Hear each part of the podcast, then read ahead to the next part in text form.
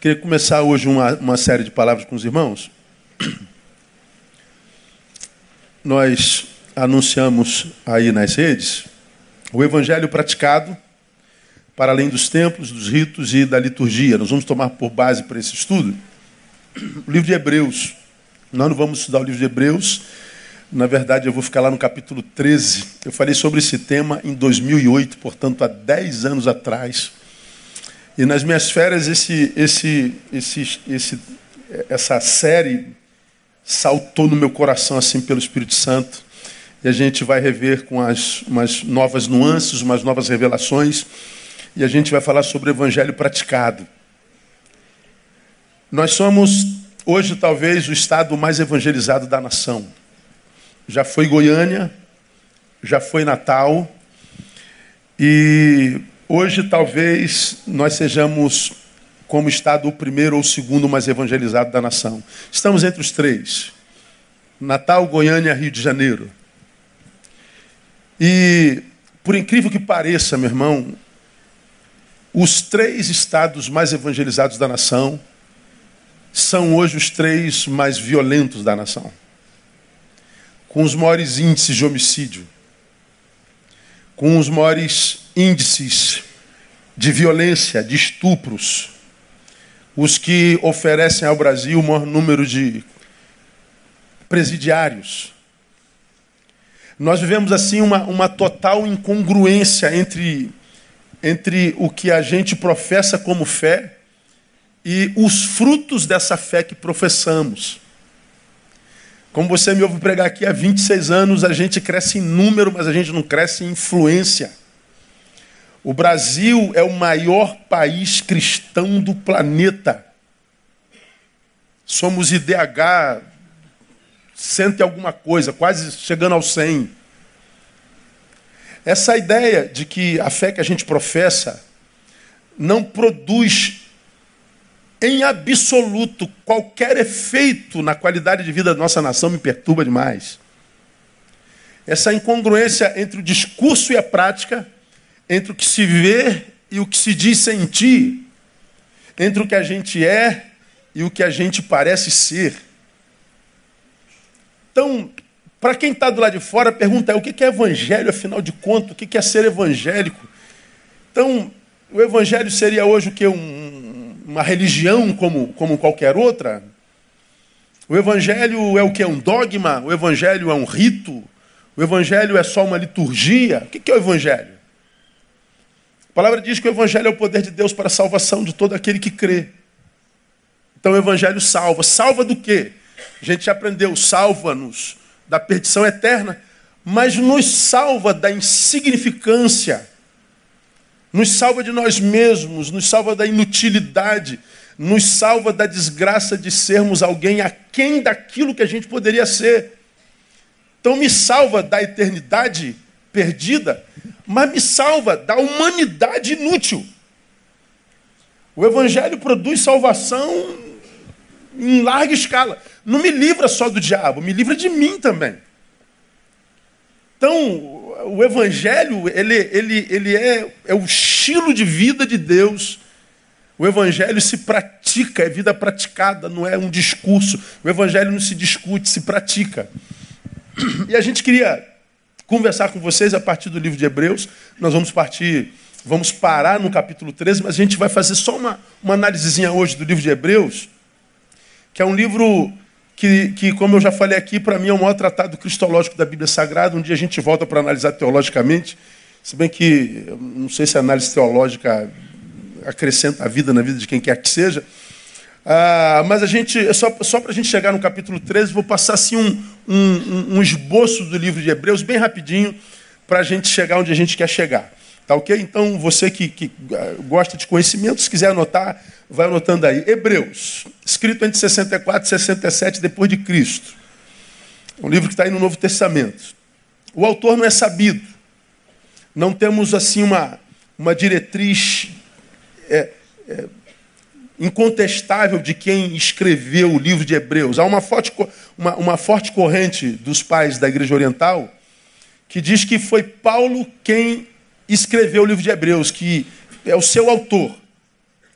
essa corrente o reconhece como escritor, todavia, essa aceitação de Paulo como escritor do livro de Hebreus só se deu no quarto século. Então, antes da Igreja Oriental dizer Paulo escreveu o livro de Hebreus, é, não havia certeza a respeito de quem foi o autor dessa carta, e aquela igreja autentica Paulo como autor dela, mas isso aconteceu quatro séculos depois, 400 anos depois. Então a gente não pode afirmar categoricamente que foi Paulo. Existem outros estudiosos que dizem que a carta pode ter sido por Clemente de Roma, que foi um bispo da igreja de Roma, por causa do conteúdo e da forma escrita, por causa do estilo da escrita. E há um grupo de estudiosos que diz que quem escreveu o livro de Hebreus foi o, o apóstolo Lucas. Mas também não há certeza a respeito disso. Destinatário da carta.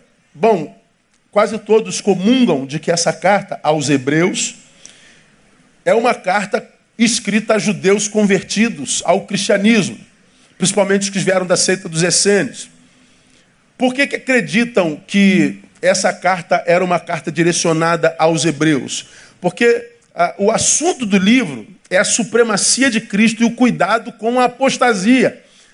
Mas não a apostasia é, para o mundo, a perda da fé que um dia eles, eles impuseram sobre o Cristo, mas a apostasia da fé do Cristo para o judaísmo era uma apostasia para a religião, não era para o ateísmo, não era da fé para não fé, era da fé para uma fé contaminada. Vou explicar isso mais, mais um pouquinho para frente. Então, o, o, conteúdo dessa carta fala desse tipo de, de, de, de apostasia. Alguns pensadores julgam que o livro foi escrito, portanto, por algum judeu convertido embora hajam outros pensamentos sobre, sobre a carta. A ênfase do livro, apostasia, como eu falei, só que não para o mundo, mas para religiosidade, para um judaísmo novo. Tem mais ou menos a ver, para você situar, com aquela discussão que aconteceu na Assembleia dos Apóstolos, é, registrada em Atos capítulo 15. Abre a tua Bíblia em Atos capítulo 15, ou então o painel ajuda a gente. Só para situar você.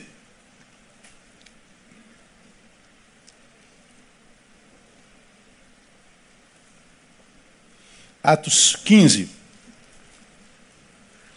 No versículo 1 já começa ó, a questão sobre guardar a lei.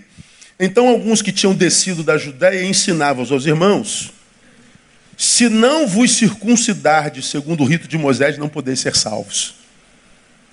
Então, alguns judeus essênios convertidos diziam aos novos convertidos: o sacrifício de Jesus não é suficiente para a salvação.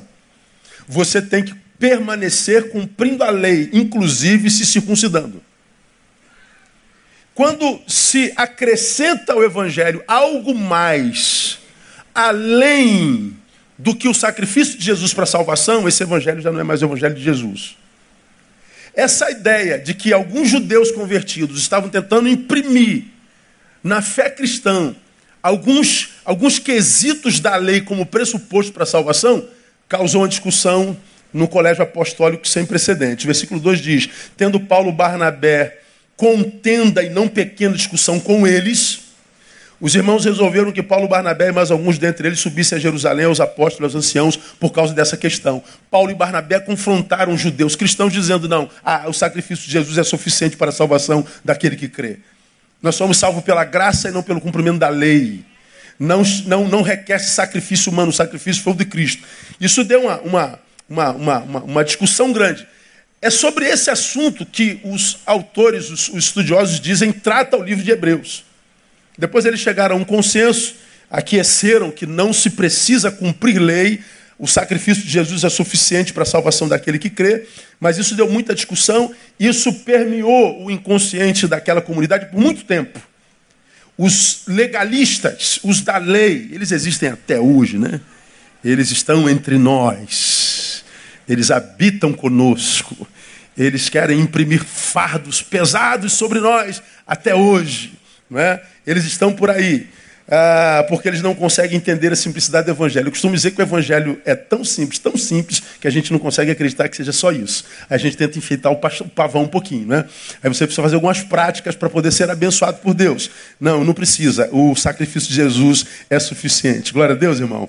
Então, é, ele está tratando desse tipo de, de apostasia do cristianismo para um cristianismo contaminado pelo judaísmo. Bom, o, o autor faz forte defesa no, no seu conteúdo, faz forte defesa da superioridade de Cristo sobre os anjos. Porque, como hoje, naquela época, os anjos ainda causavam muito, muito, como é que eu diria? Que palavra que eu usaria aqui assim? Me ajudem aí. Hã? Alvoroço, curiosidade, é, encanto. Até hoje acontece, né? Se o cara chega numa igreja, principalmente da, outra vertente, irmãos, eu estou vendo anjos nesse lugar, hein? Esse lugar está cheio de anjos. Aí começa, né? O reteté começa. Ri, para, para, piri, para. Há anjo aqui, há anjo nesse lugar, e bola de fogo, anjo de fogo, espada de fogo, tudo de fogo, é fogo para todo lado. E a gente adora esse negócio de fogo, anjo. Mas você fala, Jesus está nesse lugar, amém. Quando é anjo, quando é Jesus, Bom, naquela época estava acontecendo a mesma coisa, você vai ver isso nos capítulos de 1, principalmente de 4 a 14, onde ele fala contundentemente que Cristo é superior aos anjos. Ele fala que Jesus é o sumo sacerdote idôneo. O sumo sacerdote no Velho Testamento é aquele que representava o povo diante de Deus, entrava no Santíssimo Lugar, espiava o pecado do povo. Ele explica: vocês não precisam mais de sumo sacerdote.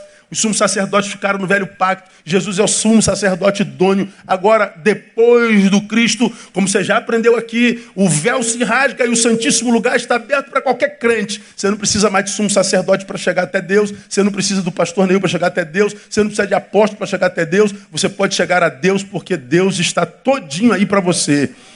Jesus é o sumo sacerdote, ele está lá e estão explicando isso lá. Ele fala sobre Moisés ah, e sobre o Cristo como único caminho. Você vê isso lá até o capítulo 4. O que mais? Nós vemos nesse livro combate à prática ritualística. Por exemplo, no Velho Testamento, os, os rituais eram, eram, eram, eram muito importantes. Por exemplo, o ritual da expiação, quando se imolava um animal e o sangue daquele animal espiava o pecado do povo as festas dos pães ázimos, as festas dos tabernáculos, festa disso, festa daquilo. Então a religião era ritualística. Os dogmas, os ritos, a liturgia eram a forma do povo se expressar diante de Deus. Mas ele está explicando para os judeus convertidos que agora não é mais através dos ritos que a gente adora a Deus, porque Deus não mais habita em templos feitos por mão dos homens, ele habita dentro de nós. O que ele procura agora não é liturgia externa, mas um coração quebrantado.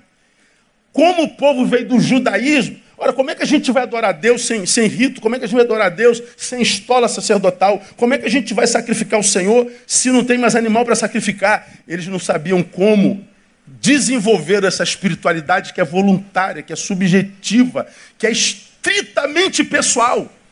O autor de Hebreus está doutrinando aquele povo combate às práticas ritualísticas. No capítulo 5, ele fala sobre o sumo sacerdote. No capítulo ah, do 5, 12 até 6, 2, ele fala sobre o ritual, tendo primazia sobre a reflexão. É nesse livro que, que, que diz que aquele povo já era para ser doutor na matéria, mas a, ainda estava é, é, é, vivendo como quem precisa de leitinho. Paulo está falando que a religião de vocês é performática e a performance tem primazia sobre a reflexão. Vocês estão aí desenvolvendo cultos públicos, ritualísticos, mas vocês saem desse culto ignorantes. Vocês estão é, botando a performance sobre a reflexão. Como quem diz, o meu povo continua sendo destruído porque ele falta conhecimento. Nossos templos estão cheios de crentes ignorantes. E o que faz a gente vencer não é frequência ao culto, mas o que faz a gente vencer é aquilo que a gente aprende no culto. É o conhecimento de Deus e da Sua palavra. Ele já estava educando sobre isso lá. Ah, no capítulo 9, ah, 13 e 14, ele fala sobre a ineficácia do sacrifício de animais. No capítulo 11, o autor lhes fala do que de fato move Deus e nos adequa à sua vontade. O capítulo 11 de Hebreus é conhecido como a galeria da fé. De um até o final está lá, pela fé, pela fé, fez pela fé, deixou de fazer pela fé, pela fé, pela fé. Ele está dizendo agora: o que move Deus não é o sacrifício que você faz, o que move Deus é fé. Então vocês precisam desenvolver fé. No capítulo 12, o livro trata sobre a perseverança nas tribulações e testemunhos. Como quem diz: olha, mesmo com fé, mesmo sendo de Deus, você passa por tribulação. A fé em Jesus não é a vacina contra a dor. A fé em Jesus não é a introdução numa bolha antidor. A fé em Jesus não é ser blindado contra a realidade do, do, do, tempo presente. Não é o livramento das sequelas e das cicatrizes da queda. Não, não, não, não. Na, no Evangelho, como a gente tem aprendido aqui, a gente é capacitado para vencer dor e para suportá-la quando a gente não consegue vencê-la. No Evangelho eu sou livre da dor, mas também sou capacitado para suportá-la. E não há como ser hoje sem dor. Ser hoje dói muito. Não tem jeito. Paulo fala sobre isso, o autor de, de, de, Hebreus fala sobre isso. No capítulo 13, eu quero que você abra sua Bíblia em capítulo 13, é onde a gente vai ficar. O autor, ao meu ver, esmiuça, individualiza, revela o que entendo como o evangelho em prática. Nesse, nesse capítulo 13, você vai lembrar de muito que, que eu já ministrei aqui. Ele fala do evangelho do dia a dia. Ele fala do que é viver o que Jesus pregou no cotidiano. Ele já falou. Tem apitado esse negócio. Domingo apitou de novo, hoje apitou de novo. Domingo. Esquece domingo. É, tá vendo como é que corta a gente? que, que eu estava falando, gente? No capítulo 13, fala do, do, do esmiuçamento desse, desse evangelho. É, o que, que esse evangelho, tendo nos tomado, quando nós nos rendemos esse evangelho, o que, que esse evangelho vai extrair de nós? Que tipo de prática que tipo de efeito ele produz naquele que de fato foi alcançado por ele? Por que, que eu, eu quero conversar com vocês nessa noite sobre isso, irmãos? Porque é exatamente isso que eu pretendo conversar com vocês nesses próximos meses, que eu não enxergo praticado pelos evangélicos hoje. E que porque a gente não vê praticado, ou seja, vivenciado na prática, a gente não consegue ver os frutos da nossa fé mudando a nossa nação. O que está escrito no capítulo 13 de Hebreus? Para quem está de Bíblia aberta, tem um cabeçáriozinho em cima. Vê se no seu cabeçário está escrito assim: ó, conclusões e aplicações práticas. Essa conclusões e aplicação práticas não é Bíblia. É o autor que coloca lá quando vai subdividindo para a gente entender melhor quando foi construído o livro, né? Então, da mesma forma como eu entendo, ele entendeu. Da mesma forma como ele entendeu, eu entendo. Ele, ele revela aos judeus convertidos que vieram de outra religião os efeitos do evangelho, e uma vez que a gente entendeu isso, a gente foi educado nisso, a palavra entrou, essa palavra que entrou vai começar a produzir algo em nós. De modo que, se isso não começar a produzir algo em nós, significa dizer que essa palavra não entrou. Por isso que Jesus diz que pelos frutos os conhecereis. Por que frutos? Porque essa, essa palavra que entrou faz de nós árvores. Essa árvore que nós nos tornamos, isso no que nos tornamos depois da palavra, faz com que nós produzamos alguns frutos que, através dos quais nós seremos reconhecidos como alguém que de fato foi alcançado por aquela palavra. Se esses frutos não são vistos em nós, o que nós temos é religião, é blá blá blá, é discurso, é conversa fiada. É bobagem. Não produz mudança nem no sujeito que é de blá blá blá e nem no lugar onde ele está plantado. Então, a, a, nossa, a, nossa, a, nossa, nossa incapacidade de, de, entender, e você já me viu ministrando sobre isso aqui, é como na igreja primitiva, doze homens alvoroçaram o mundo, estes que têm alvoroçado o mundo chegaram aqui, doze homens. E nós somos pela projeção do, do IBGE do próximo censo, 61 milhões de evangélicos a gente não faz cosquinha no, no Brasil. 12 alvoroçam o mundo, 61 milhões de crentes não fazem cosquinha no Brasil. Tem alguma coisa errada. A gente está fracassando em alguma coisa. Então vamos às marcas desse, desse evangelho, nessa meia hora. Vamos falar sobre a primeira. Como é que começa o último capítulo de Hebreus? Olha lá, leia para mim. Permaneça o amor fraternal. Vamos juntos, são a sua voz? Mulheres, digam para os homens o que, é que tem que acontecer. Digam para mim. Homens, façam com que elas escutem a mesma coisa. Vamos juntos? Para decorar, juntos. Permaneça o amor fraternal. Olha que coisa interessantíssima.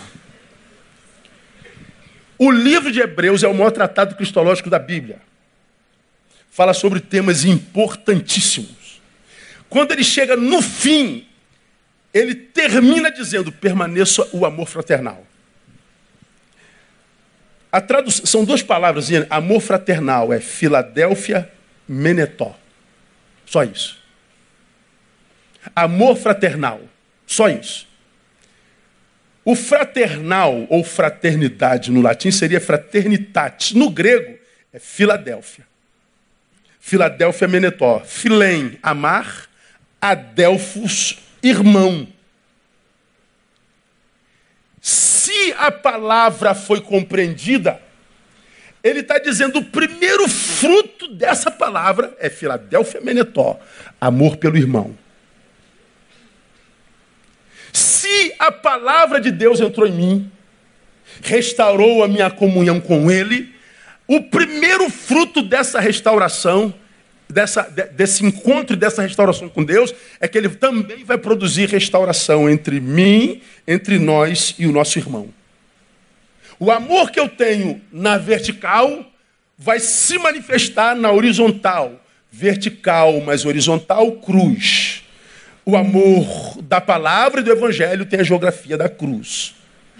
Amor que é só para cima no discurso, na canção, na liturgia, na indumentária, que não desemboca no amor horizontal, é falácia, conversa fiada. Agora, diga para mim, só, só para início de conversa, o que, que você acha das relações dos crentes hoje? De amor ou de dor? Como é a nossa relação? Então ele está dizendo: o primeiro fruto é o Filadélfia Menetó. O, o, o texto explicita, deixa claro que é o amor ao próximo que conta no final. Você se lembra disso aqui perfeitamente. Porque o, o, livro, ele é, ele é, complexo e prolixo. Leia o livro todo de Hebreus, se você puder, durante essa semana. Ele, ele fala da supremacia de Cristo sobre os anjos. Ele, desin, de, de, ele, ele desordena contra a apostasia religiosa. Ele cita Moisés, ele fala da figura mítica do sumo sacerdote Melquisedeque, ele fala sobre quem entra no descanso eterno, quem não entra no descanso eterno. Ele fala do santíssimo lugar. Ele fala de temas bastante difíceis, que ele mesmo, lá no capítulo 12, diz que é de difícil interpretação. Então, são temas que não são temas para qualquer um. Mas ele diz assim no final: o que tem que permanecer, amor. Vamos imaginar, ele está dizendo que você tenha aprendido tudo isso, ouvido tudo isso, mas você não é daqueles que consegue gravar isso. Você não tem facilidade de transmitir isso em palavra. Você não tem facilidade de se transformar um mestre nisso tudo que ouviu. Não tem problema. O que tem que permanecer no final é o amor. O que conta no final não é o quanto eu sei, nem o quanto eu faço, é o quanto eu amo. Já ouviu isso em algum lugar? É pelo amor que nós seremos julgados é pela forma como a gente trata o nosso semelhante. Agora você imagina como nós estamos como raça diante de Deus em juízo. Se o que conta para Deus é o amor pelo irmão, não é o amor pelo irmão consanguíneo, o amor pela mãe, o amor pelo cachorro que tem, porque a Bíblia diz que você ama aos que te amam, que, que, que, que, que, que diferença há isso diante dos ímpios? Que recompensa nisso? Nos ímpios não fazem a mesma coisa? Não. Ele está falando de, de, de um amor que, porque me alcançou na minha iniquidade, me faz com que eu consiga me relacionar até com o iníquo, com o meu semelhante, com o meu próximo. Se eu sou julgado através da forma como me relaciono com meu irmão, como que você acha que nós, como raça, estamos diante de Deus se o juízo fosse hoje? Nós estamos debaixo de juízo de Deus, irmão. Porque nós falamos de amor, nós cantamos de amor, mas nós não amamos. Nossas igrejas são igrejas que estão cheias de gente que fala do amor de Deus, que fala do poder de Deus, que fala do poder do Espírito Santo, mas quando você quer ver esse amor praticado, quando você quer tocar nele, quando você quer mensurá-lo, nós não conseguimos provar esse amor. A nossa relação ou é de litígio ou de indiferença. Nós estamos perdendo a capacidade de amar. E o problema é que quando a gente deixa de praticar uma coisa por muito tempo, depois para voltar a praticar dá um trabalho danado, às vezes a gente nem consegue mais porque enferruja. São áreas da nossa vida que vão perdendo capacidade de serem manuseadas de novo. Então, a primeira marca, a primeira marca do Evangelho é o amor praticado. Ah, alguns textos para nossa reflexão, tudo isso você já sabe. Primeiro tópico, eu passo correndo porque você ouve isso aqui o ano todinho. Alguns textos para reflexão. 1 João 4, capítulo 20. Bota aí, painel, só para a gente refletir sobre o que a gente já sabe. Por isso, refletir. O texto diz lá: se alguém diz, eu amo a Deus e odeia seu irmão, ele é o quê? Leia comigo, só até aí. Se alguém diz, o que, que ele diz? Eu amo a Deus e odeia seu irmão, o que, que ele é? Pois bem, olha o que, que João está dizendo para mim e para você. Meu discurso, eu amo a Deus. Canto para Deus vivo na igreja de Deus, amo a palavra de Deus, ama Deus, odeia o irmão, odeio, você é mentiroso. Agora olha só, quem é o pai da mentira?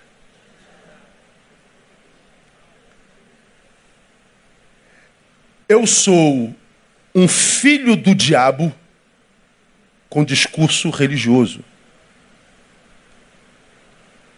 Eu sou mentiroso, eu sou a mentira ambulante. Você sabe como é que consegue esse processo? Você já aprendeu. Como que eu me transformo na mentira? Mentindo. No início, nós contamos mentira, depois nós nos transformamos nela. É a evolução da degradação humana. Contamos a mentira, nós dizemos mentira. Nós fantasiamos a realidade e a verdade. Depois nós nos transformamos nessa mentira. Quando nós nos transformamos numa mentira, nós reconfiguramos. Você já aprendeu a nossa paternidade espiritual, porque o pai da mentira é o diabo.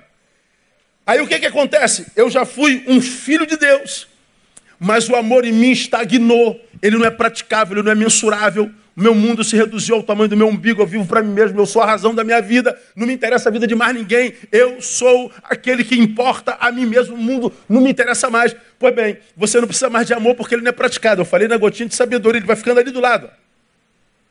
Você vai se deformando sem perceber, é inconsciente, se transforma numa mentira. O discurso é o mesmo, está na igreja como sempre esteve, está no ministério fazendo o que sempre fez, mas você evoluiu na degradação, se transformou na mentira, sua paternidade se reconfigura, você é filho do diabo com discurso religioso. Ou seja, a sua religião nunca frutificará na sua vida. Aí você vê essa legião de gente frustrada com Deus. E o pior, dizendo que o culpado é Deus, é Deus que não ama. Ou essa legião de ateístas que se multiplicam, eu não acredito mais em Deus, porque acreditou um dia, mas a relação com Deus não fluiu, não progrediu, não multiplicou-se, e ele diz: o problema é Deus, não sou eu. Mais uma vez, opta pela mentira. Essa palavra, para mim, ela é, ela é gravíssima. Mas o texto diz mais: Pois quem não ama seu irmão, ao qual viu, não pode amar a Deus a quem não viu. O que, que o texto está dizendo? Ah, quem não consegue se relacionar com um produto perceptivo pelo olhar, esse que não consegue se relacionar com um produto percebido pelo olhar, ele não tem da vida nem de Deus a capacidade de se relacionar com aquilo que seus olhos não veem. Ele está dizendo: a minha capacidade de viver transcendência está subordinada à minha capacidade de viver imanência. Não há transcendência a do Evangelho, saudável e que produz evolução em Deus, na vida de alguém que optou pelo ódio horizontal. Blá, blá, blá.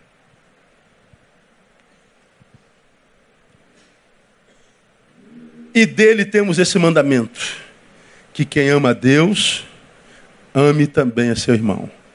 Então aqui, irmão, está dito: amor de Deus, amor de Deus e ódio não coabitam. São duas coisas que não ocupam o mesmo lugar. Não dá. Ou você tem um, ou você tem outro.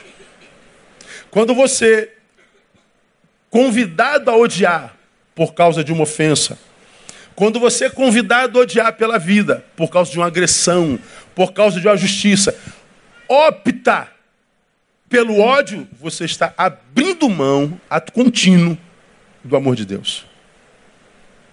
Dá para entender isso não? Agora, como eu disse domingo, a gente tem que bater palma para o diabo. Porque ele conhece a palavra melhor do que nós, não é? Ele sabe que um coração cheio de ódio é um coração de, de onde o amor de Deus não flui. Portanto, ele trabalha nas, nas coxias da existência, nos bastidores da existência, fazendo com que o outro seja sempre alguém que, diante de mim, seja digno do meu ódio, não do meu amor. Por exemplo, eu dou um exemplo crasso, já dei aqui esse exemplo algumas vezes. Eu não gosto de dirigir e não gosto de carro. Por quê? Porque eu sou apressado. Eu não, não, eu, como eu não guardo aquilo, eu quero chegar logo. Então só ando a, mil por hora. Então eu sou apressadinho no trânsito. Como eu sou apressadinho no trânsito, quem que você acha que a vida, o diabo, o destino vai colocar na minha frente sempre? O lerdo. Quem é apressadinho aqui como eu? Deixa eu ver se é só eu. Ah, tem uns meia dúzia aí e o resto mente. Ah. O que, que você sente quando o lerdo entra na tua frente, cara? Já teve vontade de falar se meu carro pudesse se transformar num, num rolo compressor, passar em cima dele. Já teve vontade de falar pô, podia ser uma carreta para jogar ele na ribanceira de uma vez? Agora não tem jeito. Se você é apressado, você vai se encontrar com lerdo a tua vida inteira. Tu vai sair de um, outro tá na frente. Você fala, não é possível que esse cara sabe que eu odeio lerdo. É, o diabo sabe. Manda lerda para a vida desse miserável que ele vai pecar, ele vai produzir alimento para mim. Ou você diz, cara, Neil, sossega teu facho e vai atrás do lerdo. Em vez de xingar a mãe dele, ora pela mãe dele, faz um sacrifício de louvor. Por quê? Porque o ódio que é produzido pela produção dele pode fazer fenecer o poder do amor de Deus no teu coração. Eu estou dando exemplo de trânsito. Mas você pode ser aquele cara da repartição que é pontual e tem raiva dos atrasadinhos e tem aqueles que vivem chegando atrasado e não acontece nada com ele. Aí você fica com ódio dele. Tem um monte de situações. Porque aqueles que se odeiam, aqueles que se repelem, estão intrinsecamente ligados, existencialmente falando. O, o, o, o, aceleradinho está intrinsecamente ligado ao lerdinho. O pontualzinho está intrinsecamente ligado ao atrasadinho. Você casou. Você casou, você é o cara pontual beça. Como é que é a tua mulher? É atrasada. Ou então tua mulher pontual beça. Como é que você é? É atrasado. É sempre assim. Nós, nós não temos como mensurar o quanto aquilo que nós abominamos é capaz de nos deformar e mais nos transformar neles. Quando isso que nós abominamos produz em nós frutos parecidos com os deles, por exemplo, se eles são, são violentos, nós somos da paz, mas ele fica ali ó, te cutucando, ele fica ali te espizinhando. Chega uma hora que tu dá um soco na cara dele. Aí você perde a razão porque você se transformou nele. A violência dele te oprimia, quando você produz violência, você se transforma nele. Quando você produz na proporção dele, você perde direito. Então, irmãos, é, num tempo como o nosso, onde é muito fácil odiar, onde é muito fácil tornarmos-nos indiferentes. Tá bom, não vou fazer mal a ninguém, não, agora eu quero que todo mundo morra, não conta comigo não. Eu vou ver a minha vida. É muito fácil, a partir da produção contemporânea dessa humanidade, de ser tomado ou por indiferença ou por ódio. Agora, quando essa indiferença ou esse ódio nos toma, o amorzinho de Deus vai tomando o seu cantinho e diz assim: ó, optou por isso? Eu respeito a tua opção. Se tem uma coisa que Deus faz por nós é respeitar as nossas decisões. Guarda isso no teu coração. Ou o ódio e o amor não coabitam, ou é um, é outro, é sim ou não. O amor de Deus é sempre, portanto, de mão dupla. Tem a geografia da cruz. É o que esse versículo está nos dizendo. Então eu posso continuar crente, eu posso continuar cristão, eu posso continuar com um discurso de amor a Deus e ser filho do diabo. Guarda isso. Um outro texto para a gente refletir, temos 10 minutos. 1 João capítulo 4, versículo 12. Bota aí, painel. Que trata desse tal, desse amor. Ninguém jamais viu a Deus. Se nós amamos uns aos outros, Deus o que? Leia para mim. Permanece em nós. E o seu amor é em nós o que? Aperfeiçoado. O amor ao próximo, o Filadélfia Menetó, é a garantia da permanência do amor de Deus em nós. Quando é que o amor de Deus permanece em mim? A ordem de Hebreus é permaneça o amor fraternal. Como que ele permanece em mim? Quando eu faço a manutenção do meu amor ao meu semelhante. Por que, irmãos, que isso está na Bíblia? Porque Deus sabia que isso seria uma grande dificuldade no tempo do fim. Isso ia requerer de nós um esforço hercúleo. Mas não seria uma impossibilidade. Aí está dito nesse texto: o amor ao próximo é a garantia da permanência do amor de Deus em nós. Então agora a gente consegue entender a razão do vazio de Deus nos homens na pós-modernidade. Por que, que nós estamos vazios de Deus?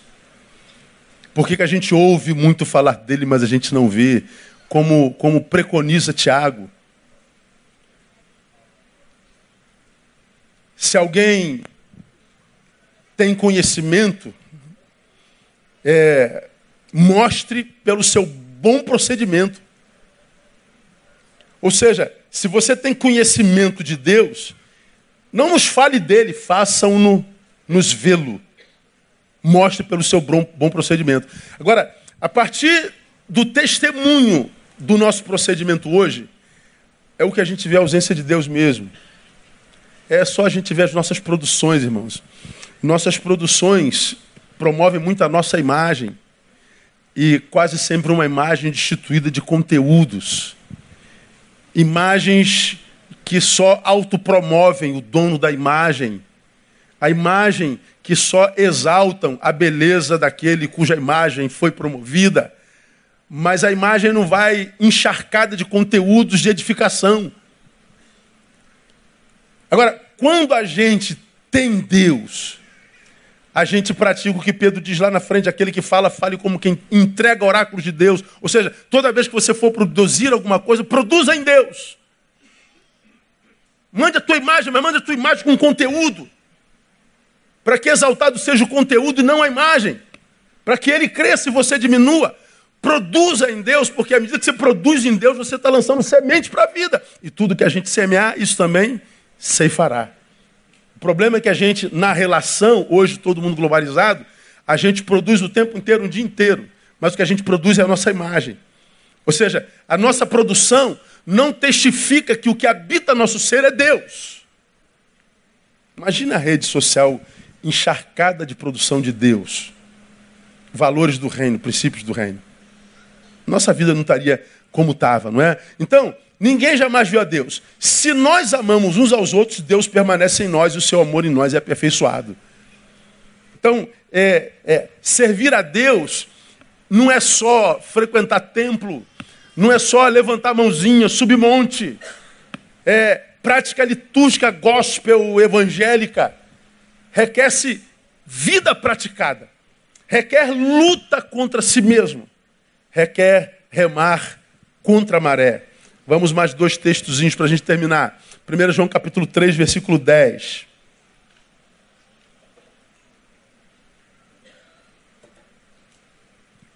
Olha lá. Nisto são manifestos os filhos de Deus. Então ele está dizendo: os filhos de Deus se manifestam, mas os filhos do diabo também.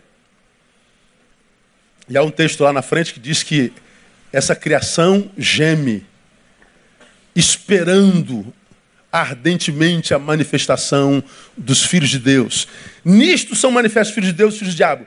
Quem não pratica a justiça não é de Deus, nem o quê? O que não ama seu irmão.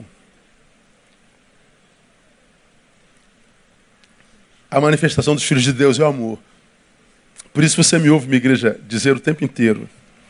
Eu, quando analiso minha geração, minha nação, eu sou filosoficamente pessimista.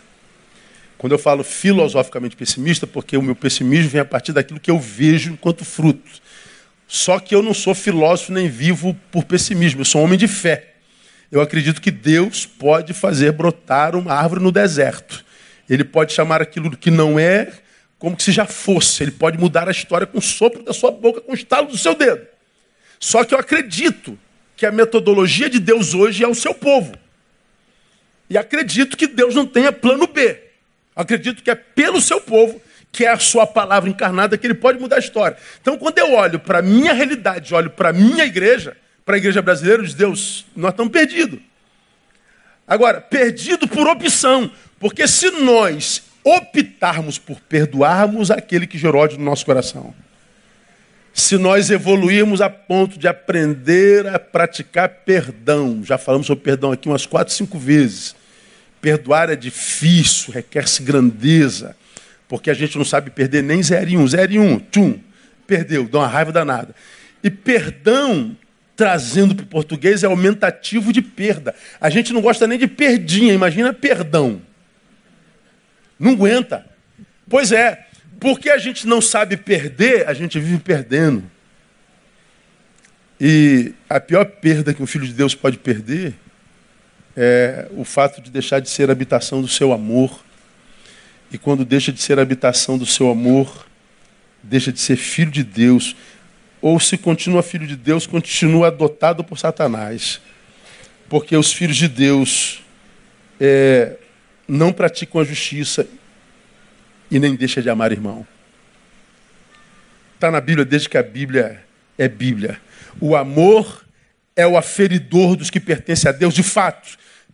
Tal fato exclui religião, exclui obras, comportamento, dogma. Tem nada a ver com religião. Se o que está escrito é verdade, Deus tem gente dele naquela religião e tem gente dele nessa, dessa religião que nunca o viu, mas é dessa religião. Por isso que quando ele fala aos apóstolos, ele diz: Eu tenho muitas outras ovelhas que não são desse rebanho. Qual rebanho? Desse que está aqui pertinho de mim, como vocês, que não andam com vocês, mas é minha ovelha. E como é que ele sabe das suas ovelhas? Por causa da religião? Por causa da indumentária? Por causa do estilão? Não, não é não. É por causa da forma como trata o semelhante. É por causa da forma como se relaciona. É amor. Vamos terminar. Vamos lá. 1 Pedro 1, 22, painel.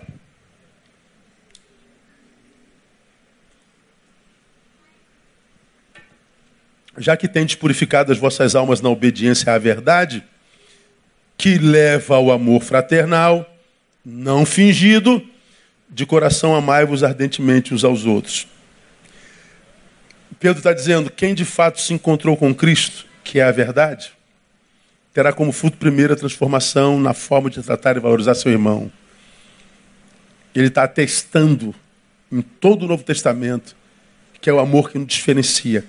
Isso me faz pensar, irmãos, não tem como não fazê-lo, nos vociferadores que nós vemos hoje nos, nos Facebooks da vida. Gente que, porque discorda de uma ideia, diz verme, maldito, salafrário, vagabundo, tomara que tenha um câncer, desgraçado. Me lembra aqui quando, quando o filho daquela cantora morreu, qual é o nome dela? Eixla. Eu falei sobre isso aqui, vocês vão se lembrar, quando eu preguei sobre abutres. Onde estiver o cadáver, ali se ajuntarão os abutres.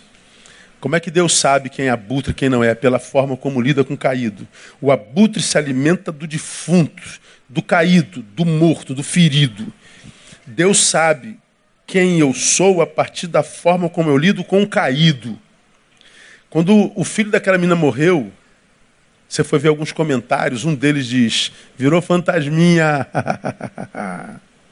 Como é que alguém pode zombar da morte de um filho, de quem quer que seja? Bem feito, quem mandou acreditar num Deus pão doce?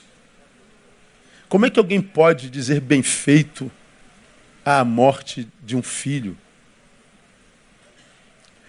Os comentários, a ausência de amor, de respeito, de afeto, de solidariedade, o prazer que tem na maldade, no denegrir, no matar, no acabar de, de, de, de afundar, que é comum a nós, é assustador. A capacidade que nós temos de produzir maldade, acho que escandaliza até o diabo. Mas domingos a gente vem para a igreja dizer: Estou apaixonado por ti. Estou apaixonado. Ele continua. Não dá mais para viver sem ti. Sem tua presença. Ai, Deus hipócrita. Tu nunca esteve na minha presença, vagabundo. Jamais. Como que tu dizes isso, Deus? É porque eu sei que pela forma como você trata seu irmão. Nós somos assassinos de imagens. Nós nos tornamos assassinos de nomes alheios. Nós nos tornamos uma geração de apedrejadores. Nós estamos queimando gente viva nas redes. Nossos dedos são assassinos, produtores de maldade e de perversidade.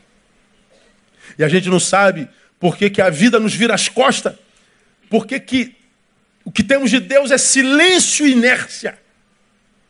A gente não entende como é que Deus pode ficar calado diante da dor do seu filho. Pois é, a ausência de Deus nos homens é pela incapacidade desses mesmos homens manterem dentro de si outros homens.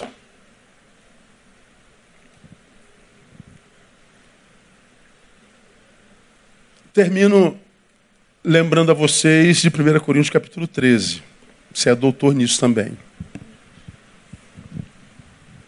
Paulo fala sobre a suprema excelência do amor. E lá na suprema excelência do amor, ele diz que, ainda que a gente fale a língua dos anjos dos homens, se não tiver amor, nada serei.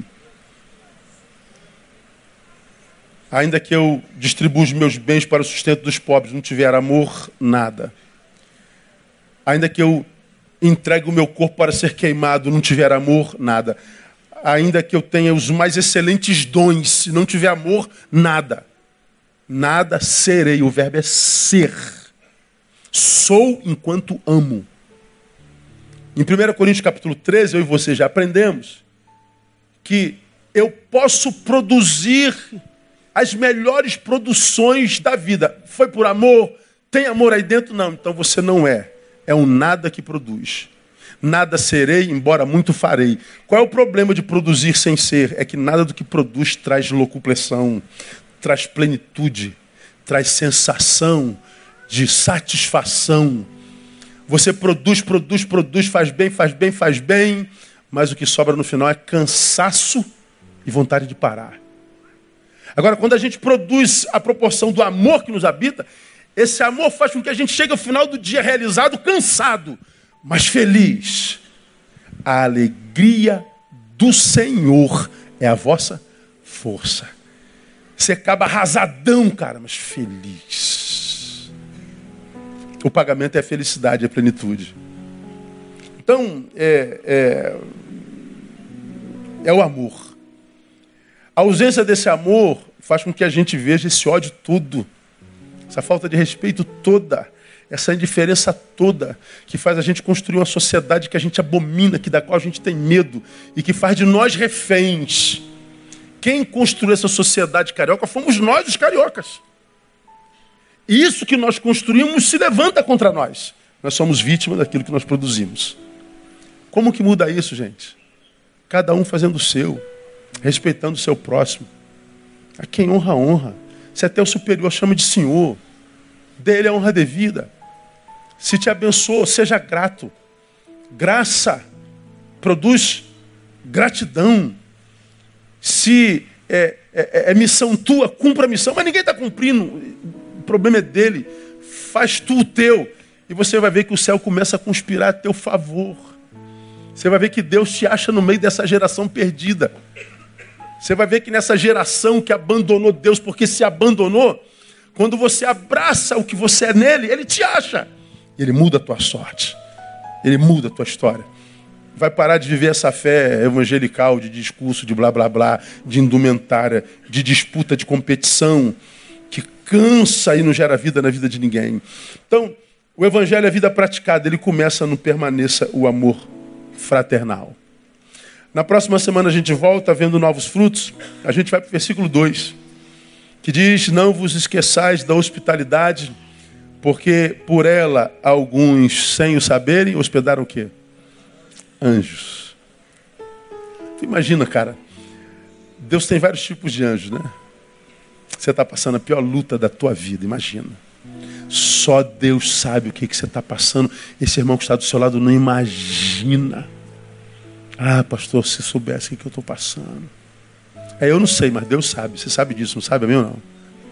Pois é, estou esperando a manifestação de Deus. Pois é, tu está passando por uma guerra violenta. Muitas vezes, Deus manda um anjo, um anjo de guerra. Um anjo que tem a arma que vai matar aquilo que está te matando.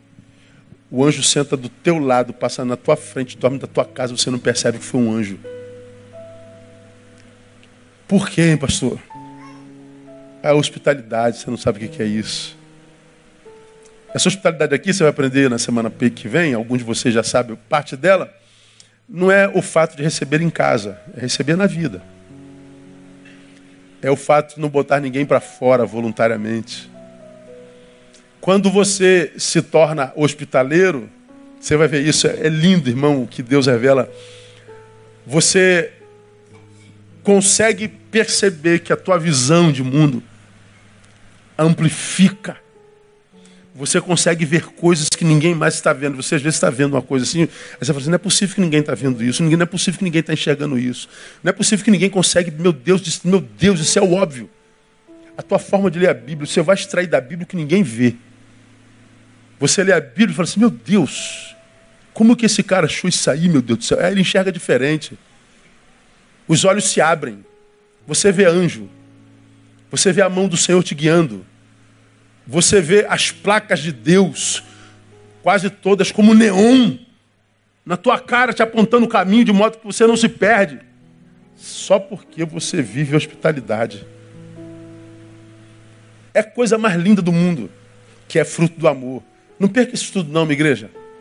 Esforce por estar aqui às quartas-feiras. Quando não tiver, liga lá no site e veja, não perca um deles. Porque eu tenho absoluta certeza, vai mudar a tua vida, tua forma de enxergar a vida depois dessas palavras no nome de Jesus. Permaneça o amor fraternal. Você não precisa ser doutor em Bíblia, não precisa ser teólogo, não precisa ser filósofo, não precisa ser doutor em nada. O que você precisa fazer é amar, o que precisa permanecer é amor. O que conta no final não é o que eu sei, nem o que eu fiz, é o, que eu, o quanto eu amei. E você vai ver como é que a vida muda completamente, porque você deixa de ser mentira e passa a ser uma verdade em Deus. Nada podemos contra a verdade, a não ser a favor da verdade.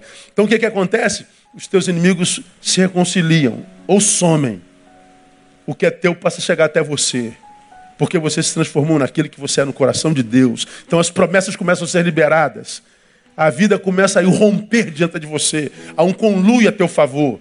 Aí a gente vê a diferença entre o que serve a Deus e o que não serve a Deus.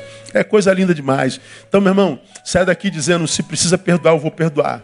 Se eu preciso pedir perdão, eu vou pedir perdão. Eu vou ressuscitar quem matei em mim. Eu vou tentar voltar a ser um filho de Deus cuja marca e habitação é do amor.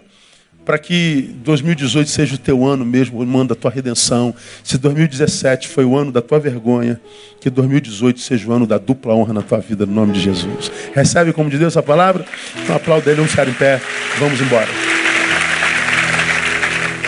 Glória a Deus, glória a Deus. Vamos orar.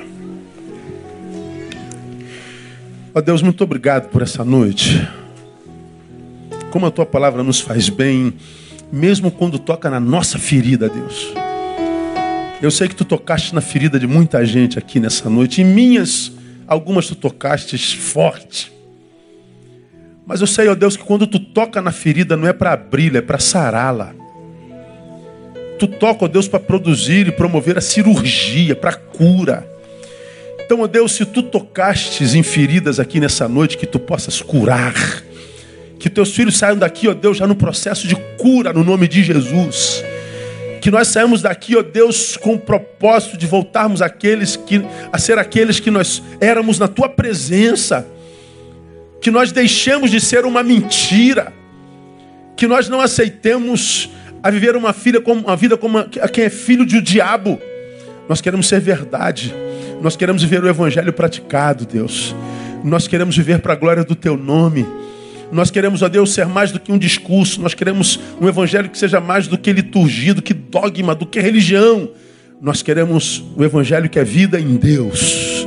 Aquele que produz a salvação do que crê. Salva-nos de nós. Salva-nos dessa geração perversa. E ajuda-nos a salvar outros também. Estamos saindo da tua casa e te pedimos, leve-nos para a nossa que todos, absolutamente todos aqui, que aqui estão, cheguem na sua própria casa, sãos e salvos, e recebam do Senhor por concessão o restante de semana abençoado na tua presença. Nós oramos agradecidos e abençoamos teu povo para que assim seja, no nome de Jesus, nosso Senhor que reina. Amém e aleluia. Aplauda ele bem forte, Deus abençoe você. Domingo de manhã eu estou aqui e te aguardo. Não cesse ainda um abraço no teu irmão.